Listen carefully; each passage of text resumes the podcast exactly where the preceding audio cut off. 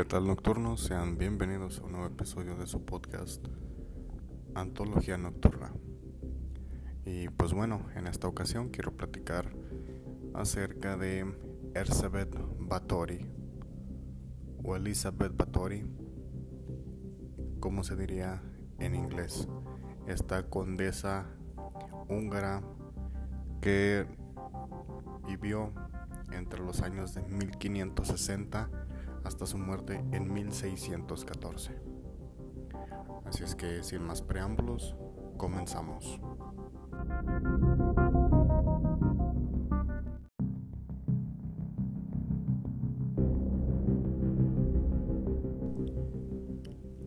Bueno, entonces comencemos con los primeros años de Elizabeth. Ella nació en el seno de una de las familias más antiguas y adineradas de Transilvania, los Erdeli. Sus padres, los condes Ana y Jorge Báthory, eran primos. Su abuelo materno fue Esteban Báthory de Somlio y su tío materno fue Esteban I Báthory, príncipe de Transilvania y rey polaco entre 1575 y 1586. El escudo de armas de la familia consiste en tres dientes de jabalí de plata sobre un campo de gules. Entre el resto de los familiares se encuentran un cardenal y varios príncipes.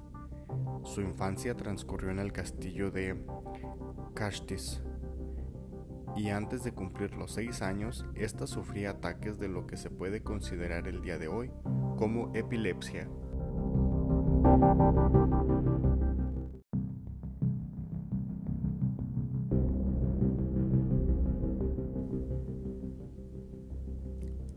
A los 11 años fue prometida de su primo Ferenc Nadasdi, un conde de 16 años.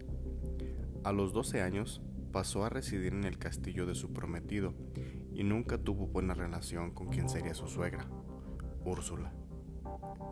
A diferencia de que era que era lo propio en la época, recibió una buena educación y su cultura sobrepasaba a la de la mayoría de los hombres de entonces. Era excepcional, ya que hablaba perfectamente el húngaro, el latín y el alemán, mientras que la mayoría de los nobles húngaros ni sabían deletrear ni escribir. Hasta el príncipe de Transilvania era prácticamente analfabeto junto a ella. A los 15 años, el 8 de mayo de 1575, se casó con su primo, que para entonces contaba con 20 años de edad. La ceremonia tuvo lugar con un gran lujo en el castillo de Baranón, en el cual acudieron más de 4.500 invitados. Incluso se invitó al emperador Maximiliano II, pero este no pudo asistir. Fue Ferenc quien adoptó el apellido de soltera de su esposa, mucho más ilustre que el suyo. Se fueron a, vivir al castillo de Castis, en compañía de su suegra Úrsula y otros miembros de la casa. El joven conde no pasaba mucho tiempo ahí, ya que la mayor parte del tiempo estaba combatiendo en alguna de las muchas guerras de la zona. Lo que le mereció el apodo del Caballero Negro de Hungría. Existe un registro epistolar en que Freden y Erzsébet intercambiaban información sobre las maneras más apropiadas de castigar a sus sirvientes, lo cual era normal entre los nombres de la Europa de ese tiempo. Las posiciones de esta pareja de nobles húngaros eran enormes y se requería además del férreo control sobre la población local de origen húngaro, rumano y eslovaco. Ferenc y Elizabeth apenas se veían debido a la actividad de guerra del, de Ferenc, así que más fue hasta 1585, 10 años después de su matrimonio, que la condesa tuvo a su primera hija Ana. Y en los nueve años siguientes dio luz a quienes fueran sus, sus hijas, perdón, Úrsula y Catalina, y finalmente en 1598 dio a luz a su único hijo varón, Pablo. Para el 4 de enero de 1604, el Caballero Negro de Hungría, como se conocía Ferenc, por su, por su fiereza al combatir, murió de súbita enfermedad tras una de sus batallas y dejó viuda a Elizabeth, quien contaba con 44 años. Es aquí cuando comienzan, según sus acusadores, sus crímenes. Para empezar, despidió a su odiada suegra del castillo, junto con el resto de la parentela Nadasdi. Las sirvientas a la que había protegido hasta ese momento fueron llevadas a los sótanos y ahí recibieron por fin los castigos que según Elizabeth merecían. Esto dejó a ella con una situación peculiar. Era una señora feudal de tan importante condado de Transilvania, metida en todas las intrigas políticas de aquellos tiempos, pero sin ejército para proteger su poderío. Por la misma época, su primo, Gabor I, se convirtió en príncipe de Transilvania, con el apoyo económico de la, riquísima Elizabeth. Gabor se metió pronto en una guerra contra los alemanes por complejas razones políticas. Esto lo ponía en peligro de ser acusado de traición por el, rey, Matías II de Hungría. La viuda como era se vio más vulnerable y aislada que nunca.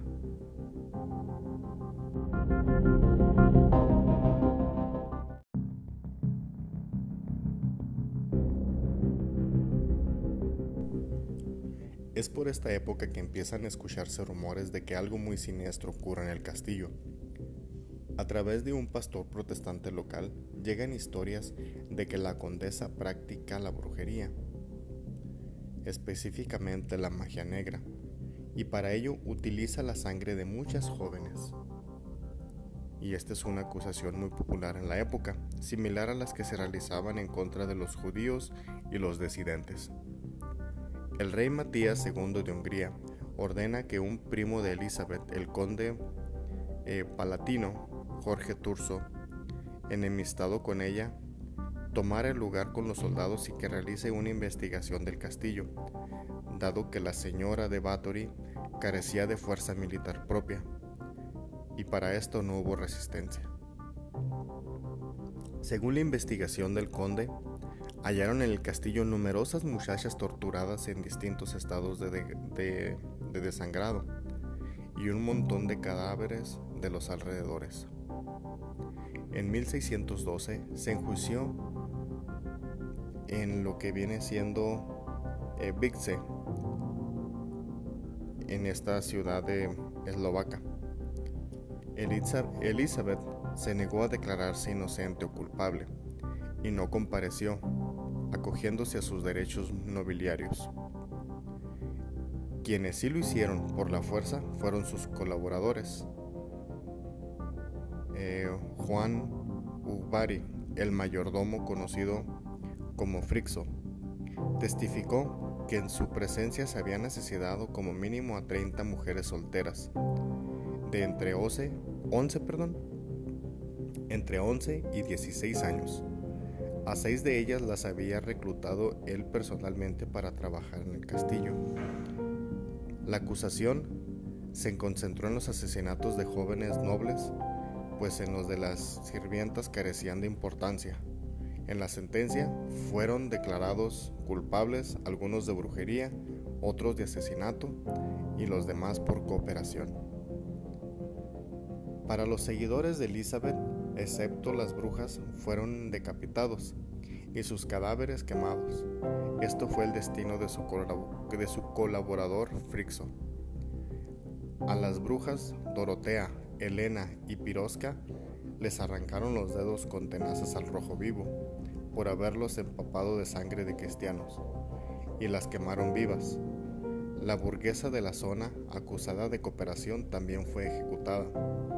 Katrina, que con 14 años era la más joven de las ayudantes de Elizabeth, salvó la vida por petición expresa de una superviviente, aunque, realizó, aunque recibió perdón, 100 latigazos en el cuerpo. Pero la ley impedía que Elizabeth, una noble, fuera procesada.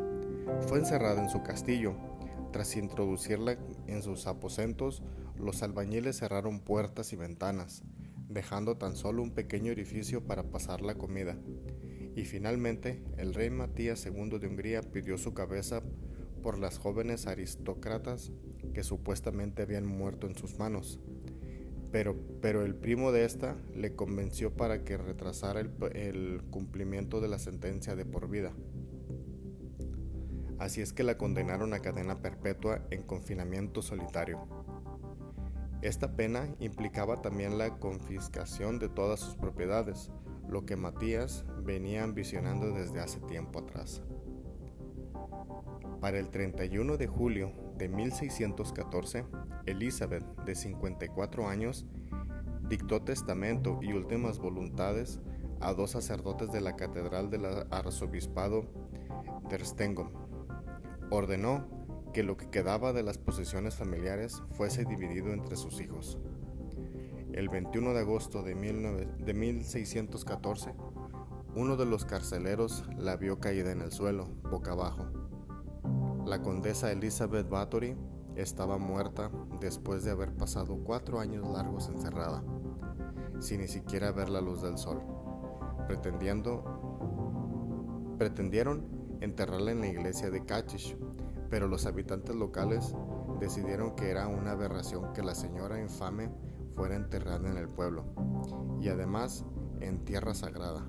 Finalmente, y como era uno de los últimos descendientes de la línea Exet de la familia Bathory, la llevaron a enterrar en la cripta de la familia Bathory, en el pueblo de Exet, en el noroeste de Hungría, en lugar de procedencia de la poderosa familia. La locación de su cuerpo hoy es desconocida. Todos los documentos fueron sellados durante más de un siglo y se prohibió hablar de ella en todo el país. Dos años después, las hijas y el hijo de Elizabeth fueron finalmente acusados de traición por el apoyo de su madre en esta guerra contra los alemanes. Anna Bathory, una prima de la condesa, llegó a sufrir tortura por este motivo en 1618 cuando tenía 24 años, pero sobrevivió. Finalmente, la mayor parte de la familia Bathory Nadasdi huyó a Polonia. Algunos reportaron después de 1640 que un nieto sería ejecutado en 1671 al oponerse al emperador alemán. En los archivos nacionales de Hungría conservan abundante documentación sobre ella, particularmente cartas personales y actas de juicio. Sin embargo, sus míticos diarios, al igual que su retrato original, se hallan en, en paraderos desconocidos.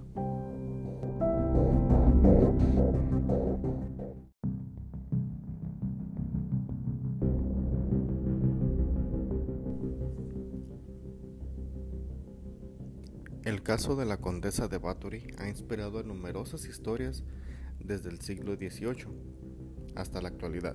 El motivo más común de esto fue que la condesa se bañaba en sangre de sus víctimas para conservar la juventud. Esta leyenda apareció por primera vez en un libro eh, de, un, de un jesuita llamada La trágica historia de 1729 que es también la primera narración escrita de la historia de Bathory. Su leyenda reapareció en 1817, cuando se, cuando se publicaron los, relatos de los testigos aparecidos décadas antes. En esto se no, no, se incluía ninguna mención de los baños de sangre, pero en el libro Hungary and Transylvania, publicado en 1850 por John Paget, describe el supuesto origen de los baños sangrientos de la condesa, aunque su versión parece ser un relato ficticio de la, tradición oral de la zona. Es difícil saber hasta qué punto son verídicos estos acontecimientos. El placer sádico se considera el motivo más plausible para los crímenes de Elizabeth. En el cine, el personaje de la condesa Bathory aparece en una de las historias corales de la película Immortal Tales o Cuentos Inmorales de 1973 del director Valerian Borowski, interpretada por Paloma Picasso, y fue tema central de la película The Countess en 2009, dirigida y protagonizada por Julie Delpy. En material musical, la banda británica Venom le dedicó una canción, Countess Battery, en su disco de, 1982 por black metal. Asimismo, una banda sueca del mismo género black metal, Battery, toma su nombre, estando activa entre 1983 y 2004, cuando llegaron a editar 12 álbumes de estudio.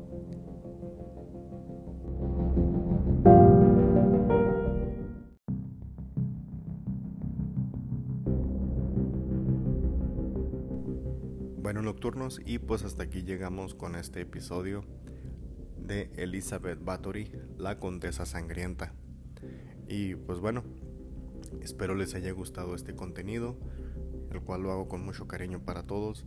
Eh, recuerden seguirnos en las redes sociales como eh, Antología Nocturna, el podcast, en Facebook, en TikTok, en YouTube y también en Instagram. Pues bueno, hasta aquí los dejo con esto y nos vemos próximamente. Hasta luego.